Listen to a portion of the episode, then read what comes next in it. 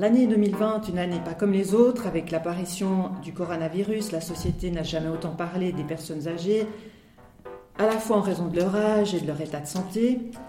L'âge et le vieillissement souffrent d'associations euh, dévalorisantes qui peuvent générer de la stigmatisation et de la discrimination.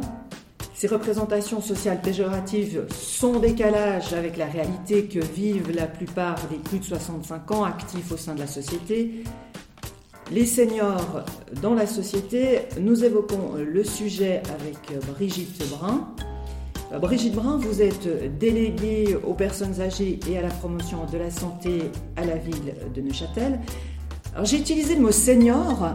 Quelle est la différence entre un retraité et un senior? Alors bonjour, oui, c'est toujours un, défi de nommer euh, la partie de la population euh, plus âgée que les autres, on va dire. C'est vrai que le terme retraité était souvent utilisé, senior, aîné, personnes âgées. Euh, eux-mêmes, parfois, j'ai entendu qu'ils s'appelaient entre eux les vieux. Donc c'est vrai que c'est toujours un peu, un peu compliqué et c'est une population qui est tellement euh, diversifiée et que finalement c'est pas possible de la classer en, un, seul, en un seul mot. Qu'est-ce qui différencie, caractérise le retraité d'aujourd'hui de celui de hier? Alors, ben, avec l'évolution démographique, c'est vrai qu'il y a l'âge à partir de 65 ans et plus, ces années euh, ont, tendance à devenir plus, plus nombreuses. Avant, on disait qu'après l'âge de la retraite, on vivait encore une dizaine d'années. Maintenant, ça peut être passé 30 ans. Donc, on se retrouve avec une population euh, qui, a presque 30 ans de différence euh, en elle-même. Donc, ça, ça crée des sacrés défis et des sacrées différences entre personnes. Vous l'avez dit, euh, c'est une question euh, d'évolution euh, démographique. Oui, ben oui, les conditions euh, font que l'espérance de vie a, vraiment augmenté et puis que du coup l'image de la société actuellement est en train de, changer avec de plus en plus de personnes de plus de 65 ans. Et puis du coup ça pose de nombreux défis en termes de, de comment construire nos villes, quels sont le rôle de ces personnes et puis comment est-ce qu'on peut continuer de participer dans un monde où où le travail euh, compte beaucoup. je l'entends, euh, ce qui différencie retraités, seniors, euh, personnes âgées. bon, il y a, l'âge. On sait tous que l'âge, c'est une notion qui est subjective. Il y a l'âge physique et l'âge psychologique. Oui, alors euh, tout à fait. C'est vrai qu'on a tendance à classer les gens euh, selon, selon leur, leur âge et puis qu'il y, a des grosses euh, différences et qu'il y a aussi beaucoup de personnes très actives dans la partie de la population plus âgée et puis qui apportent aussi beaucoup pour, pour notre société. Alors vous parlez de société, comment valoriser les, compétences des, seniors? Ben, je crois que cette crise Covid a montré aussi l'importance des seniors dans notre société et puis le rôle qu'ils jouaient. Ils sont, ils sont partout. Euh, ce sont les premiers, euh, c'est le premier mode de garde des, enfants en Suisse, les, grands-parents. Beaucoup de seniors qui sont actifs dans des associations, euh, même au, au point de vue politique, dans des clubs sportifs. Et puis c'est vrai que ça a posé des défis. Par exemple, la période de mars l'année dernière où les, les personnes âgées de plus de 65 ans ne pouvaient plus sortir de chez elles, il y a beaucoup de ces personnes qui étaient bénévoles dans des associations et du coup les associations se sont retrouvées sans, sans bénévoles. Bien vieillir, ça passerait par une forme d'engagement, de participation euh, euh, volontaire, de bénévolat? Alors, dans le bien vieillir, tout l'aspect social est, très important. Et puis, c'est vrai que c'est des choses qui, malheureusement, au fil de l'âge, tout ce qui est contacts sociaux, ont tendance à, diminuer. Euh, d'une part, parce que les personnes qui ont le même âge que des gens très âgés ben, tombent malades, décèdent. Donc, c'est vrai que le réseau social se, raréfie. Et du coup, c'est vraiment très important de pouvoir garder ce tissu social et puis de pouvoir l'entretenir, euh, notamment aussi par des relations euh, intergénérationnelles.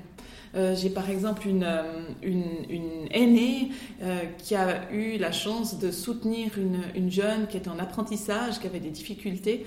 Et puis tout le long de ces années d'apprentissage, elle l'a vraiment soutenue en, en, la voyant une fois par semaine, en l'aidant dans ses devoirs, en, en l'encourageant, en lui disant Oh, mais comme tu es bien habillée aujourd'hui, ça fait plaisir. Et puis vraiment, voilà, la, la motiver à, à poursuivre son, apprentissage. Et puis elle m'a dit que quand elle avait reçu, euh, quand cette jeune avait reçu son diplôme, elle s'était sentie tellement bien. Euh, la personne âgée, elle s'était dit, mais c'était comme si c'était moi qui recevais euh, mon diplôme aujourd'hui. Et puis ça, je trouve que c'est quelque chose de très, très encourageant.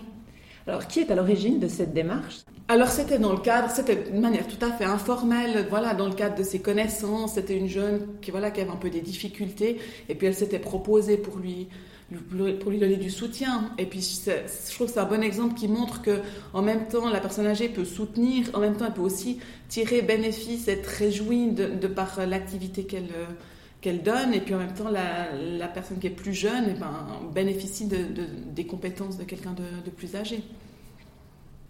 Chacun a quelque chose à apporter à la société, et de, ça, la société s'en renforcée.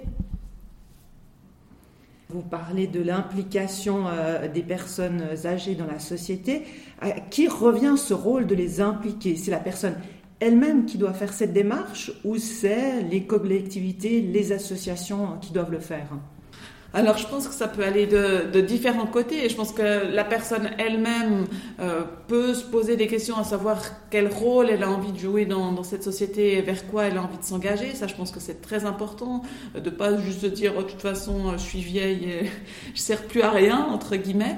Enfin je crois que vraiment cette population est vraiment la population la plus compétente et puis la plus expérimentée finalement de, de toute notre société. Donc elle a beaucoup beaucoup de choses à apporter euh, dans tous les domaines que ce soit du savoir-faire, que ce soit du savoir-être. On a vu aussi que face à cette pandémie, euh, la population âgée réagit mieux que les jeunes. Donc, c'est-à-dire qu'elles ont des, des, compétences et puis un, savoir-vivre, un vécu qui fait que euh, l'adaptation est peut-être plus facile qu'à d'autres âges de la vie. Donc euh, voilà, je pense que les personnes elles-mêmes peuvent choisir de s'impliquer et puis la société peut faire mieux pour les inclure au mieux pour qu'elles puissent faire ce dont elles ont envie. Alors comment les inclure au mieux? Alors ben, il y, a beaucoup euh, d'associations qui, qui, recrutent et puis qui proposent différents services. Il y a tout ce qui est le domaine de la formation qui est très très important. Euh, par exemple, à Neuchâtel, il y a l'université du troisième âge où il y a des conférences où les gens peuvent apprendre des choses sur ce qui, les intéresse ou peuvent partager des choses. Et puis, je pense qu'il y a aussi tout le travail de développement de vie de quartier qui est très important. Euh, plus on est âgé, plus on a envie de rester près de chez soi, et plus on reste près de chez soi, plus on a envie de s'impliquer dans le quartier. Et je pense que ça peut être vraiment quelque chose qui est bénéfique pour toute la population, que les liens de quartier se renforcent tout le monde ne vieillit pas de la même façon. Hein. Il y a des personnes en moins bonne santé, hein, qui n'auront peut-être pas une perception positive d'elles-mêmes. Comment peuvent-elles changer leur état d'esprit? Qu'est-ce qui peut les aider dans cette démarche? Je pense c'est toujours voilà, d'essayer de voir euh, qu'est-ce qui nous motive, de qu'est-ce qu'on a envie de faire, et puis de, pouvoir nouer des relations avec... Euh, d'autres personnes. Je pense que vraiment à tout âge et plus particulièrement en, dans la partie âgée de notre vie, tout ce qui est relations sociales, c'est vraiment très important. Quand on n'est pas très bien, c'est difficile d'avoir des relations sociales.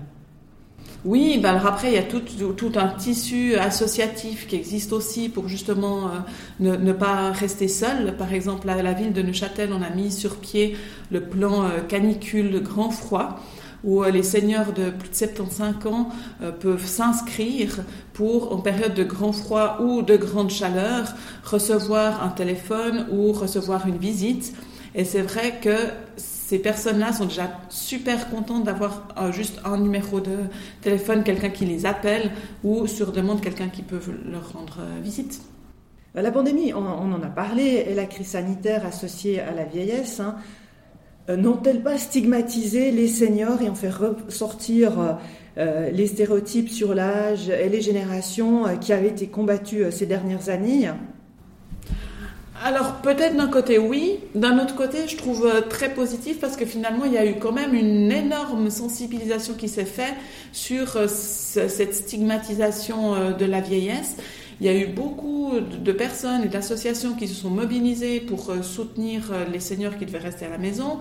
Et il y a eu beaucoup aussi de jeunes qui se sont rendus compte qu'ils pouvaient faire quelque chose ou qui pouvaient faire quelque chose avec les seniors. J'ai reçu plusieurs euh, projets justement de, maturité commerciale ou de projets artistiques en disant ah, on aimerait aller faire un concert dans les, dans les homes pour personnes âgées. Je crois que c'était quelque chose qui était assez caché avant et puis qui s'est rendu visible par cette pandémie et qui peut déboucher sur des, choses très positives. On a senti cette mobilisation euh, des, jeunes euh, au début de la pandémie.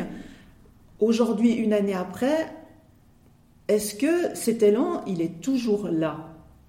Je pense qu'au point de vue des jeunes, il y a quand même euh, cette, envie euh, de, faire quelque chose pour une population voilà, qui est stigmatisée et puis qui a peut-être plus euh, souffert de, cette, de cet enfermement. Et j'ai vraiment plusieurs projets actuellement en cours avec des jeunes qui me sollicitent pour faire des projets pour, pour des personnes âgées. Par exemple, quel type de projet? Alors, par exemple, un projet justement artistique. Euh, une troupe euh, neuchâteloise qui a envie de, monter euh, un, petit spectacle qui puisse se faire dans des conditions, en respectant les conditions sanitaires, dans les homes pour personnes âgées. Alors vous avez parlé de stigmatisation avant. Alors comment déconstruire les préjugés autour de la vieillesse? Mais Je crois que la vieillesse dans notre société est souvent vue comme un fardeau il y a aussi toute cette culture de la jeunesse, qu'il faut rester jeune, qu'il faut rester actif. Euh, alors qu'en fait, on peut aussi voir le côté de la vieillesse comme, comme une chance. Finalement, c'est la première fois que ça se passe dans le monde que euh, notre société vieillit euh, de cette manière, qu'on ait une espérance de vie aussi élevée que ça.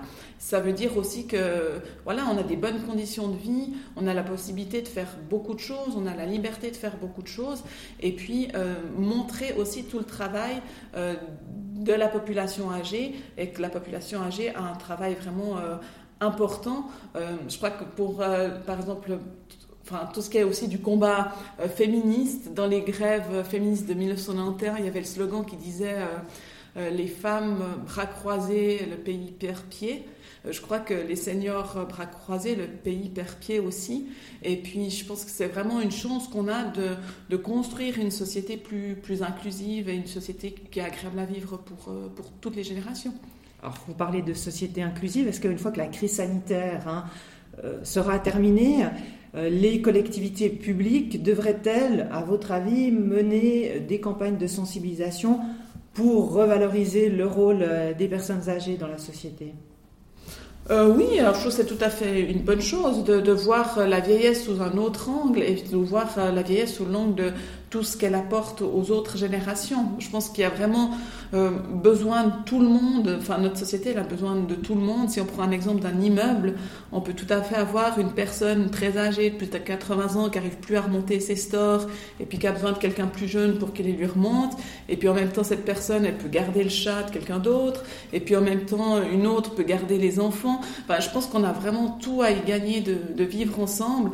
Et puis, c'est pas parce qu'on est âgé, voire très âgé, qu'il n'y a plus de rôle pour nous dans, dans cette société.